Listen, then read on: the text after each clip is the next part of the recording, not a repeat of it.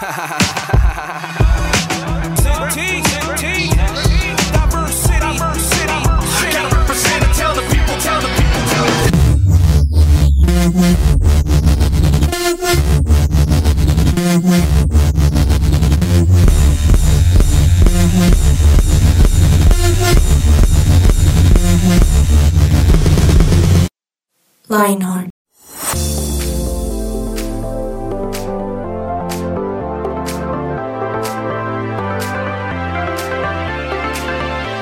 oyentes de Lionheart, un hola, hola, hola para ustedes. Espero que se encuentren muy bien. Mi nombre es Diego Romero y estoy feliz de acompañarlos en este nuevo episodio aquí en su podcast de Lionheart. Estoy acompañado de personas increíbles y hoy voy a saludar con ese estereotipo de caballeros que dicen que saludan primero a las mujeres. Señorita Yani Ruiz, ¿cómo estás? ¿Cómo te ha Muy ido? bien, pero no es un estereotipo. Pero tú crees que a ver, Seguimos abro con esa debate. palabra. Ab- Anda. Abro, sí, desde el programa Anda. pasado. Toma. Abro debate. Si está mal saludar primero a los hombres, ¿A los hombres? yo muchas veces el programa pasado saludé primero a Edward, si no estoy mal. o sea, yo puedo seguir viviendo si los hombres no son caballeros, pero O sea que saludar me primero parece a chévere cuando son caballeros. O sea, saludar primero de Edward es que Diego eso no, es caballero. pues no necesariamente, pero bien. es Pero chévere. sí. Sí. No, sí o no. Le dijeron incaballero. Bueno, no. No, no es Incaballero. caballero. Mm. Entonces Incaballero. voy a omitir ese saludo. Don Sebastián, no mentiras.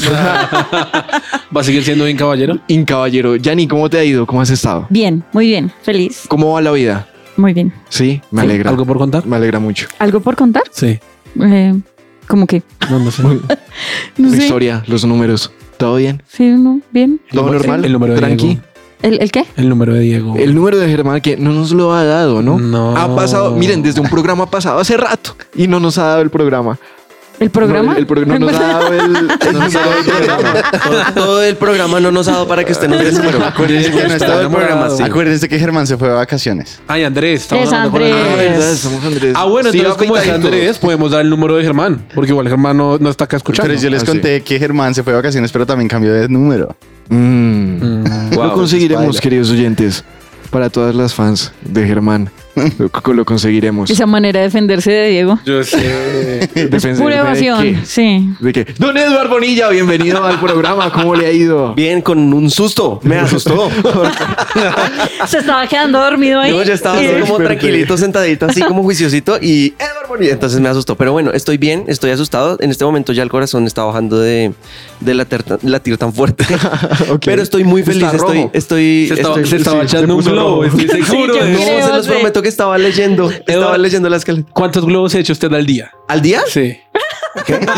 Hizo cara de que muchos, queridos oyentes. otro, sí. ¿Cómo así? Sí. Habría sido Pero, más o sea, mire, que- mire, pongámosle sentido a las cosas. A ver. Si yo no me estoy concentrando en lo que me están diciendo en el momento, ¿cómo voy a saber cuántos globos me echo al día? No los cuento, no puedo. Pero se Ok. echa muchos. Claro, Yo creo que sí. bastantes. Es que la cara de. Eduard fue como de, mejor pregúnteme cuántos globos me echan en un minuto. No en un Sí. día. Creo que él más bien vive en el globo y de vez en cuando lo bajan. Gracias a Dios, gracias a Dios. Como lo que acabas de hacer, Diego, al Hay saludarlo. personas que Dios les ha dado unos alfileres como usted y que caigo. ¡Pum! Lo explota. Pero estoy muy bien y estoy muy feliz otra vez de compartir con ustedes en la mesa. También estoy atento para ver qué aprendo en el programa de hoy. Sí, está pendiente de aprender. Sí, porque es que está como muy interesante y, y creo que me puede enseñar bastante. Tremendo. Ahora, no es que los otros no, también. Ok. Pero, pero hoy estoy particularmente atento. Oh. Don Sebastián Belandia, uy, también lo aterricé. Hizo cara de que lo aterricé de un globo. Estaba pensando en cómo dar secretamente el número de Andrés Alvarado, pero no, no lo logré. Lo Lo ¿Será que nuestra productora lo tiene de pronto? Creo, tal vez. Pero muy bien, Ella nos ayuda a tenerlo. Eh, Nos ayuda a tenerlo. Muy bien, feliz, feliz ya cercanos a que se acaba, a que se acabe el año. Desde septiembre se sentía diciembre y ahora que estamos tan cerca, pues ya estoy que me, Sí. Po- me cuelgo el árbol, como galletas, me tomo chocolate, o sea, Buñuelos, natilla. buñuelos, natilla 2024, voy por ti. Uy. Uy. Sí, sí, sí. ya. Está Ya casi, ya casi. mentalidad ahí guerrera, ganadora. Total, Te voy a conquistar 2024. Conquistar con toda. Eso está bien. Don don Andrés, más Ah, bien, eso. porque él sigue lampiño. Andrew. Sí, Andrew. sí, todavía sigo. ¿Cuánto, cuánto se demora en crecerle la barba? ¿Cómo la tenía? Mm, yo le pongo unos 15 días. 15 días. 15 días. Pero Ah. grave. Ah, Sí, bueno, no, no es tan grave. No es tan grave. ¿Y Dilema es que estoy haciendo cuentas y en realidad fue más como una especie de reto. Porque en últimas no es simplemente que me la haya bajado, sino que me la dejé dos meses. Ah, o sea, no, no, ¿Qué? se, no se la puede dejar No se la puede dejar crecer. Exacto. Y, se, y Ah. lo- O sea, va, va a Ah. terminar 31 de diciembre así, con cara de bebé. O sea, usted va a enriquecer a P&G por las afeitadoras. Sí. ¿Cómo? Ay, Tiene que, comprar, tiene que comprar No, afeitadoras. seguido. afortunadamente, no, afortunadamente tengo. Bueno, bueno, pero gracias. Gracias por el apunte, Sebas, porque me salvó. O sea, si yo no lo hago, los, los oyentes se cogerían la frente como este man. Si usted no salva el, el, el, el comentario diciendo el chiste malo, ya. como, Sí, es como una marca. terrible. Bueno, no. Empecemos. Ahora, Sí, yo, yo sí. quedé como espere de qué estamos Mm. hablando. Yo también me perdí, pero... P&G. ¿no? pero Germán, Ah, ya sé, Procter Gamble. A Gamble. Sí, ok, exacto. ok, ya listo. deberíamos hacer una apuesta acá en este programa. Uy, no, no, no, no. Depende. ya, estoy Pero- cansado, ya, ya, ya, Eso ya ya. estoy cansado de apuestas. Depende. Depende. ¿Qué- No, qué está- algo qué está en sencillo. juego? Algo sencillo. Ajá. Mire, no- nos vamos a hacer una línea en la ceja. Uy, no. Ay, eso es sencillo, eso es más fácil que afeitarse. Pero cuando crece. el que haga, miren, el que haga el peor chiste o el que haya hecho el yo, peor chiste. yo gané. Ay, se ¿Les lo gané ganó. a todos? Edward perdió. Sí. O sea, ganó. Les gané. Por eso, el que todo se chiste ganó la línea, se gana la línea. Ah, ok, ok. Pero toca después. Igual, igual se lo va a ganar. Eso fue otro globo. Pero toca después. Igual se lo va a ganar. Mm, bueno, esperemos a ver. Ahora, con todo este tema de apuestas, de retos y de todo eso, ¿ustedes han tenido peleas con sus amigos? En, en, por ejemplo, Germán, cuando usted hizo eso, ¿en algún momento peleó, le dio rabia y dijo, no, no quiero hacerlo? ¿O fue fácil? No, fue fácil. La verdad es que la barba. Quería saber también cómo me veía sin barba, porque si le soy sincero, ya hace muchísimos años no me la quitaba. Ok. Entonces quería saber, una- a manera de experimento, dije, bueno, hagámosle. ¿Y cómo le fue? ¿Exitoso o fallido? Ay, pf, no sé. Yo diría que está rara la cosa. Es que no me hallo. Me, me siento, no me siento yo. Sí, Por uno no eso se siente. Me, con- me considero que soy Andrés, no, no Germán. Sí, sí. Es raro. Wow. Y uno se siente como hasta más gordo. Cuando yo me la quité, yo me, yo me sentía más Sí, gordo. sí, sí, es verdad. Sí. Es verdad, eso sí pasa. Pero ¿saben en qué momento sí sentí, quise pelear? En el programa en el que estuvimos de ¿Lo hacemos a miedo? En el Sí. que me Sí. hicieron, en que quería, en que perdí, que no pude, que no pude hacer la apuesta, de que tenía que escribirle a mi tercer contacto. Ah, sí, sí, sí. Ah, Dieguito sí. no estaba. Y ese sí lo peleé, ese sí lo peleé. Sí. Y me sacaron dio- la piedra. No, mentiras, nada. pero sí lo peleé. Porque era Ahora, complicado. Si se dan cuenta y cuando uno se pone a pensar en esas experiencias que ha tenido con otros amigos, ya sea a veces son bobadas donde uno dice, uy, es que termine, terminamos peleando por una bobada, porque es, medio se empujaron, medio, y uno dice, ni con el peor enemigo uno termina dándole tanta piedra y tanta rabia. Y yo creo que uno dice, cuando uno se pone a pensar en esos casos tan pequeños, uno dice, creo que ahí entiendo por qué en el mundo hoy en día vemos lo que vemos. Porque en el mundo uno se pone a pensar y uno dice, pero ¿por qué se terminan matando unos contra otros? Y lo hemos visto durante estos días y es duro y es triste ver eso. Pero a veces uno dice como, "Ah, es que eso es gente allá que tiene rabia, que tiene piedra con otros, que tiene odio en sus corazones. Pero a veces yo creo que hemos vivido situaciones tan difíciles donde uno mismo termina teniendo Venganza. tanta rabia que Venganza. Exactamente, que ahora uno dice, bueno, de pronto no ir a físicamente a matar a alguien, pero tal vez con nuestras palabras terminamos matando O personas. por ejemplo, dejarle de hablar a alguien, ¿no? sí, y alguien que podía Eso es ser muy venganza cercano. también. Sí. Ahora, con todo este tema que estamos yendo al, al mundo y, y- y todo este tema de lo que estamos viviendo hoy, creo que hay una historia bien interesante acerca de una época de guerra y una persona que dijo, yo no quiero por mis principios tener que llegar a matar a alguien, sino quiero que participar de una manera diferente. ¿O no es así, don Edward? Este, este sujeto se llama Desmond Doss. Eh, me corregirá Sebas. ¿Sí lo dije bien? Sí, sí, sí. Desmond. Gracias, Dios te bendiga.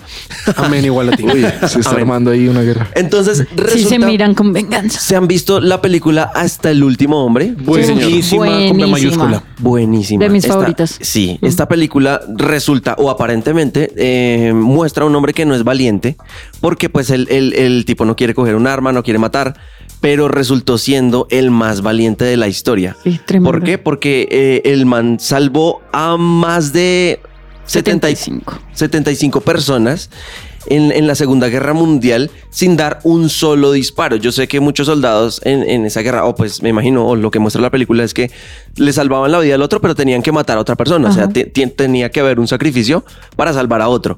O sea, si hay alguien que le va a disparar detrás a Sebas, yo lo mato. Y de esa manera le salvo la vida a mi compañero, pero tengo que matar Mm, al soldado del otro ejército.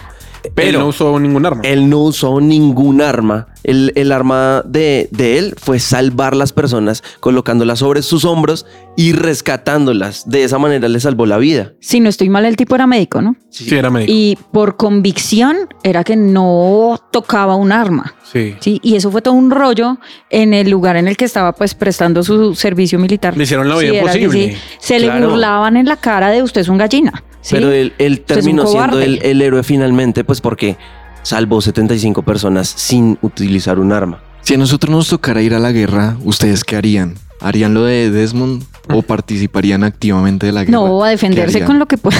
Yo, yo la verdad pensaba eso bastante, pero yo no sé, o sea, yo sí creo que empuñaría un arma, porque me gusta el tema de las armas, Ajá. pero no creo que, que sea, sea capaz de matar a una persona, no creo. ¿No? No. Yo O sea, creo que sí. en medio de la adrenalina y de tengo que defender mi vida, pues a darle. ¿Y usted, Sebas? Me gustaría escuchar primero lo que el máster nos va a mostrar para pensar.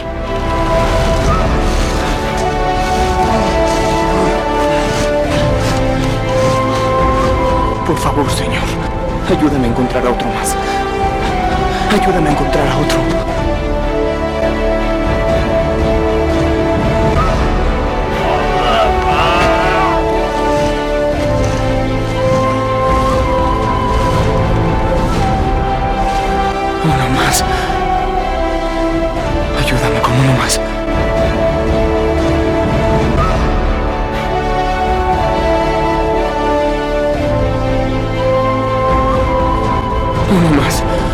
Ayúdame a encontrar uno más.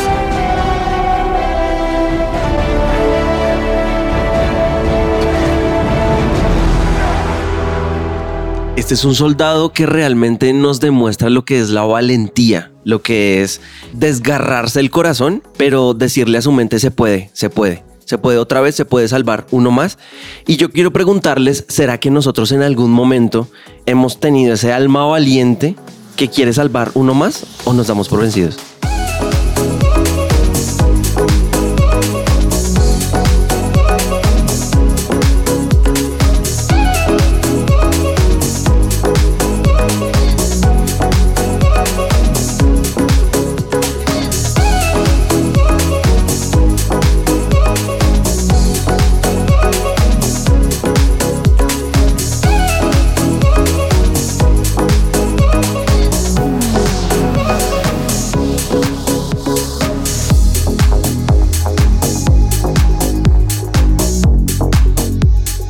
Su presencia radio te acompaña. Y con la pregunta de Ed, es que permanecer firme en muchas cosas sí es un poquito complicado. Hablábamos de guerra, pero yo siento que como cristianos, en la vida de fe, de permanecer haciendo lo que el Señor nos llamó a hacer, de seguir queriendo agradar a Dios, permanecer firmes no siempre es tan sencillo. Es difícil. Y a veces se siente como una guerra. O sea, es muy lindo, recibimos a Jesús y eso se siente bonito y demás, pero luego pueden aparecer circunstancias que nos hacen sentir en guerra. Y esa pregunta de, ¿vamos a permanecer firmes? Ahí ya deja de ser tan sencilla de contestar. Entonces, bien dice la Biblia, pues el que permanezca firme hasta el fin, ese será salvo. ¿Ustedes cuáles creen que son de pronto esas circunstancias en donde nos pone a tambalear un poquito? Yo, yo creo que, in- perdón, antes de responder esa pregunta, pensaba ya ni en los que llevamos tanto tiempo en la iglesia. Pues yo, por ejemplo, yo creo que casi 15 años, creo que Dieguito igual. Es un poquito duro pensar en todas las personas que te rodeaban en ese momento y con las que Wow.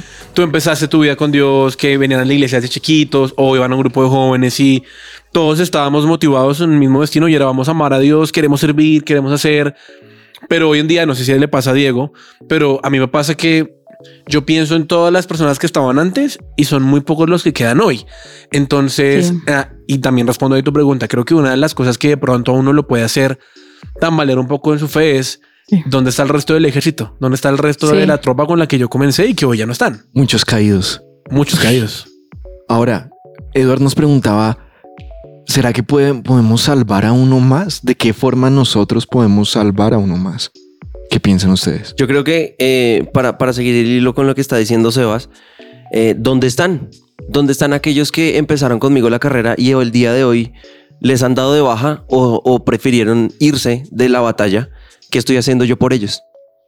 Yo, Porque a veces les caemos encima, o sea, se cayeron, están medio muertos y lo que uno hace en lugar de levantarlos es caerles más duro. Porque en mi caso particular tenía muchos amigos que al día de hoy ya no vienen a la iglesia, pero yo, yo antes me miraba como que, wow, no sé qué, he permanecido. Y Dios me miraba y me dice, ¿has permanecido? ¿Y dónde están los que te di a cuidar cuando, cuando tenías 10 años menos? ¿Dónde están aquellos que empezaron contigo la batalla y que hoy ya no están? Pero tú tampoco estás haciendo nada para tra- traerlos a mí otra vez. Entonces, ¿en qué te identificas con este personaje, con, con Demon Dust? Desmond. ¿no? Desmond, gracias, Desmond Dust. ¿Qué, qué- en qué te identificas con él si realmente no te has puesto la camiseta para ir y salvar uno más? Entonces vas a permanecer firme. Está bien que permanezcas firme, pero no seas egoísta, tienes que salvar a los demás también. Entonces, ve, ve hasta el final. creo que hay algo que tenemos en común nosotros que estamos aquí en la mesa y es que somos líderes de adolescentes. Quizá hace varios, varios, varios años. Y creo que a, a lo largo del tiempo el corazón se va cansando. Sí. ¿sí? Y en esta última temporada de, de mi vida han llegado muchas dudas a la cabeza acerca de, "Uf, ¿esto de verdad vale la pena? ¿Vale la pena invertirles a los adolescentes? ¿Vale la pena amar cuando hay muchos que se van? Y que esa inversión de tiempo, de amor, de cuidado, pues se pierde, entre comillas, porque toman la decisión de irse y, y toman la decisión de alejarse del Señor. Y creo que en hace un mes, no sé, fui a un encuentro de adolescentes en nuestra iglesia, pues a servir, y fue reencontrarme con ese corazón, ¿sí? Con ese corazón de amar, a pesar de que el adolescente tome ciertas decisiones. ¿Por qué? Porque hay una firme decisión y es, vamos a salvar uno más, ¿sí? Y creo que ese es el corazón de Jesús al haber muerto en esa cruz y decir, "Uf, vale la pena hacer esto por una persona, por ti. Y ya está.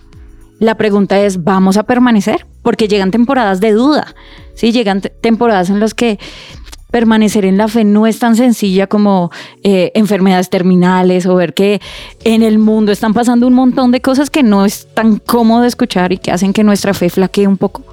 Pero la Biblia dice que Jesús es el autor y consumador de nuestra fe y que podemos poner nuestros ojos en Él Sabes, Yanni, ayer leía un versículo muy, muy pequeño en que está en Lucas y la traducción más o menos decía, pero los que serán bendecidos, aquellos que, que no pierdan su fe en Dios a pesar de las circunstancias. Y creo que eso hablamos cuando, cuando nos referimos a firmas hasta la muerte. Es decir, tenemos tal vez muchas razones por las cuales podríamos alejarnos de Dios, alejarnos de la fe, abandonar la iglesia en la que Dios nos puso, simplemente rendirnos. Es más, en ocasiones, pues espero que se están de acuerdo, no sé, en ocasiones No. es más fácil rendirse, ¿no? Sí. En ocasiones es más fácil Sí. decir hasta acá, ya no voy más. Pero la realidad es que bendecidos serán el que hasta el último día siga creyendo en Dios y recibirá una corona. Así tú tal vez hoy estés pensando y tal, y no sé por qué siento decirlo, tal vez tú nos escuchas y, y dices, ah, ya, ya estoy mamado, ya estoy Ujú. cansado, ya, ya, ya, acá fue.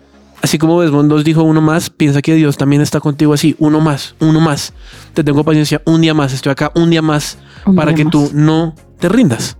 Creo que hay, no solo circunstancias externas, sino circunstancias internas que nos hacen querer estar ya fuera de la batalla. Por ejemplo, luchas internas, ¿sí? Luchas con pecados que decimos como, uy, no, ya, ya me quiero rendir y ya quiero ceder a la tentación. Y este mensaje también es para aquellos que dicen como, no, es que pelear con esta inclinación o con este pecado es demasiado difícil y ya me cansé.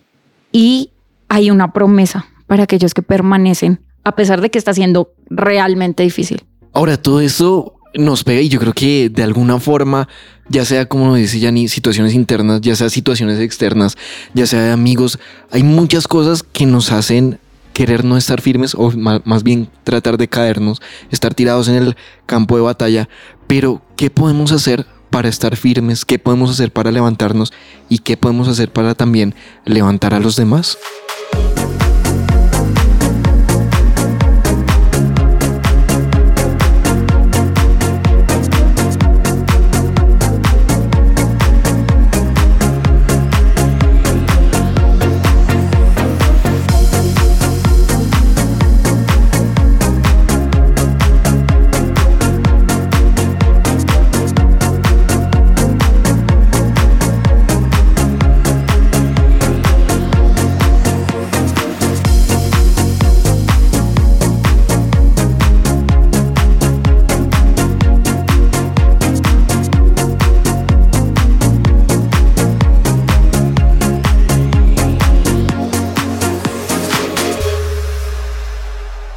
Su presencia radio te acompaña.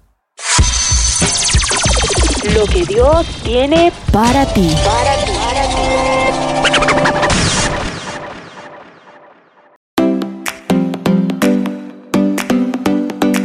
Y ya hemos hablado acerca de que en realidad no solo enfrentamos guerras físicas como circunstancias y conflictos que se salen de nuestras manos y, que generan mucho dolor, pero también estamos hablando de que hay una guerra espiritual y todos los días enfrentamos a un solo enemigo cuyo objetivo es robar, matar y destruir. Y tal vez tú has escuchado esto muchas veces, pero quiero que lo pienses una vez más. El diablo busca robar nuestra fe, matar nuestras relaciones con los demás y destruirnos hasta el punto de llevarnos lejos de Dios. Ese es el plan. No, no hay ningún otro plan. La Biblia en Mateo 11:12 nos dice, desde que Juan el Bautista comenzó a predicar hasta ahora, el reino de Dios avanza a pesar de sus enemigos.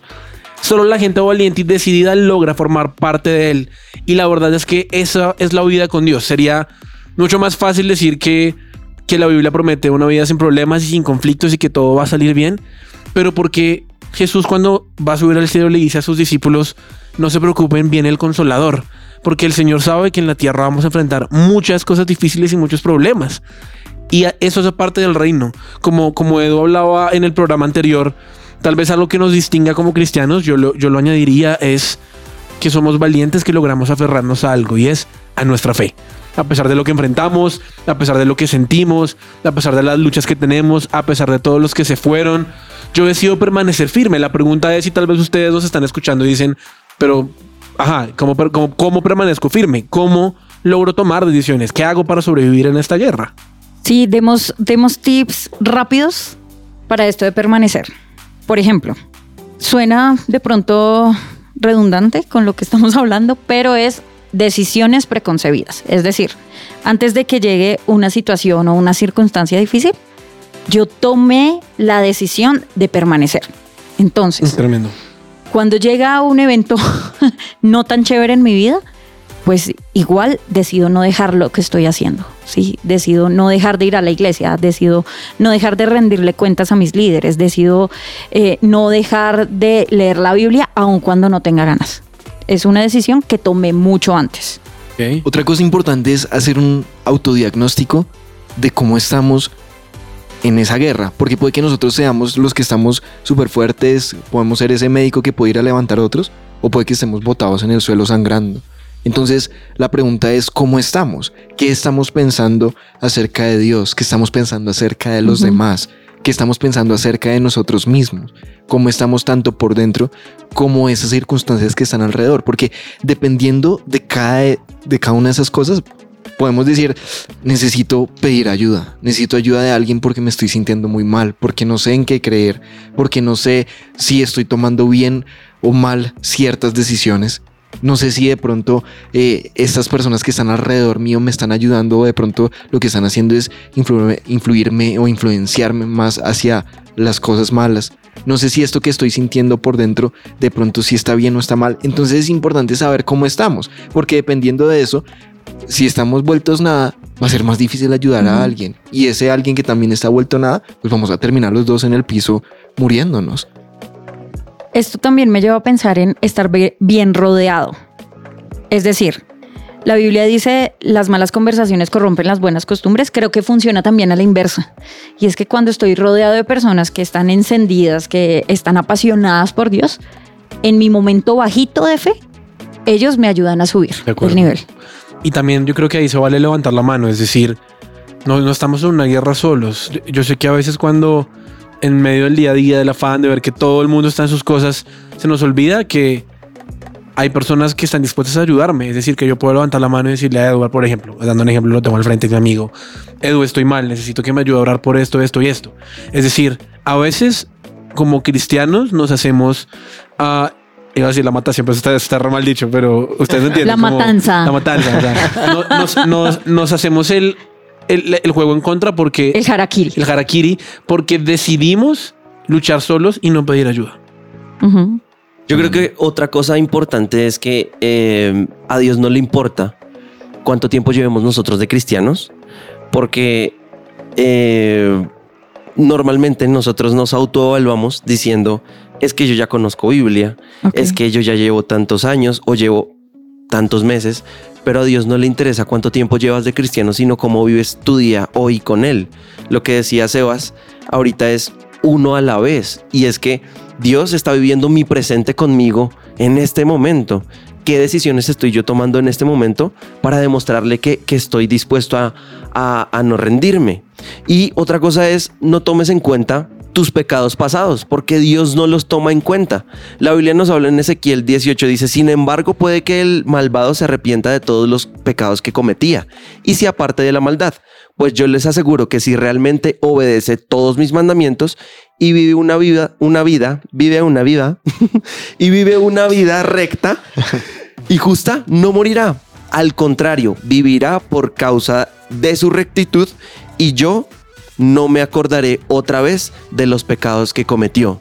Es decir, si Dios no te juzga, no te condena, no te da palo por los pecados que tú ya cometiste y que ya pediste perdón y que dejaste de hacer, no te des palo tú tampoco. También perdónate y sal adelante porque esto te va a ayudar a permanecer firme hasta la muerte. Recuerda que el diablo está todo el tiempo mostrándote lo que has hecho mal para que digas, ah, ya, ya me ensucié un dedo, pues me, ensució la mano, ya me ensucié la mano, pues me meto todo el cuerpo y me ensució completo.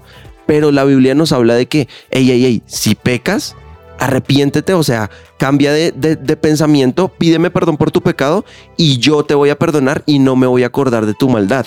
Entonces, dejemos eso atrás porque Dios ya lo dejó atrás hace mucho. Sí, hay un versículo que dice, nadie que mire atrás después de poner la mano en el arado es apto para el reino de Dios. Esto está en Lucas 9:62 y va muy en línea con lo que dice Ed, de no tenemos por qué cargar con el pasado. Otro tip también es saber que esto es temporal, es decir, esta, vida. es- esta vida es temporal. Y pero esa esta batalla. circunstancia, esta batalla, este momento siniestro es temporal, es temporal. Y el reino de los cielos es por la eternidad. El estar cerca de Dios, el permanecer en Cristo es eterno. Entonces, si ponemos nuestros ojos en la eternidad, quizá perdamos un poquito de vista esta temporada que al final se va a acabar. Yo añadiría que es importante que recordemos por qué hacemos lo que hacemos. Porque es mucho más fácil correr esta carrera si entendemos el por qué decidimos tomar cierto tipo de decisiones, no porque nos toca una vez más, sino porque es por amor y porque más que obediencia es convicción. Entonces, si hoy en día tú dices estoy cansado, es muy difícil, tal vez es momento de pensar, si es tu caso, ¿será que es tan difícil porque para mí es un acto de obediencia y ya? ¿O porque en verdad yo estoy entendiendo que mi convicción es hacer cierto tipo de cosas? Y nosotros somos débiles realmente. O sea, cuando uno se pone a pensar, si Jesús nos envió al Espíritu Santo, si Jesús está al lado de nosotros, y uno lee dur- durante toda la Biblia ese, ese tema de pedir, de pedirle ayuda a Dios, es importante creer y saber que no somos autosuficientes, pero que cuando somos y cuando el Espíritu de Dios está en nosotros, cuando le pedimos ayuda, Él nos puede dar ese espíritu de valentía, ¿sí? ese espíritu de poder y no de temor, como dice la Biblia. Entonces, sí, la vida va a ser dura y, y, y este, ese, ese mensaje es, es curioso porque es como decir, bueno, ojalá fuese, como decía Sebas, decirles, la vida va a ser perfecta, la vida va a ser color de rosas, pero no es así. Ah, la- ahora tampoco la vida es que la vida sea una porquería y, y todo mal, no. No, claro pero que es no. salvaje. Exactamente. Es estar metido en una selva donde van a pasar cosas malas, donde van a pasar cosas buenas, pero donde no estamos solos. Y eso es lo importante. Saber que caminando por esa selva, aún así vengan animales, aún así vengan plagas, aún así vengan lo que venga, no estamos solos, porque si estuviésemos solos, ahí estaríamos tirados en el piso. Y a veces lo hemos estado por ese mismo, por esa misma falta de capacidad de decir necesito ayuda y necesito un Dios que me levante, un Dios que me ayude y a veces estamos ahí botados en el piso. Ahora, queridos oyentes, ese mensaje es decirles sean valientes, sean valientes de la mano de Dios, pero también no se queden en lo que ustedes están viviendo, sino si superaron una batalla, si lograron matar a un león, ayúdenles a, a esas otras personas que están batallando con ese mismo león, porque nosotros podemos levantarlos y darles fuerzas a ellos también. Yo tengo un último tip y es eh, basta ya de excusas. Hay un libro que se llama así, pero, pero en serio, en serio lo digo. Ah, es no es suyo. De Joyce Meyer. No, no, no es de Jasmine. Pero basta ya de excusas. ¿Por qué? Porque es que nosotros siempre vamos a, a encontrar una excusa para no seguir el camino de la verdad. De acuerdo. Para no estar pegado de la mano de Dios. Pero el que quiere, busca medios. Y el que no, excusas. Entonces, ¿qué tenemos que hacer? El medio ya está. La sangre de Jesús no te es suficiente para redimir todos los pecados, para, para limpiarte de toda maldad. No solo eso, sino también para ayudarte en tus problemas. No hay excusa que valga frente a la sangre de Jesús. Después de la muerte, sí estamos graves. Pero mientras estemos en vida, podemos tomar decisiones que nos lleven a, a un cambio radical y estar firme hasta la muerte. Uy, Wow. tremendo. Firmes hasta la muerte. Queridos oyentes, llegamos al final de este programa que estuvo también. Hemos tenido programas muy profundos. Me Yo gusta. sé. Me Ay, gusta, a pesar de los chistes bobos, cuando llegamos a temas profundos, me gusta mucho, pero llega el momento de decir adiós. Queridos oyentes, les enviamos un fuerte abrazo, les enviamos un saludo desde aquí, desde el, pro- el podcast de Lionheart y nos escuchamos en otra oportunidad. Chao, chao. Los queremos. Los amamos. Adiós.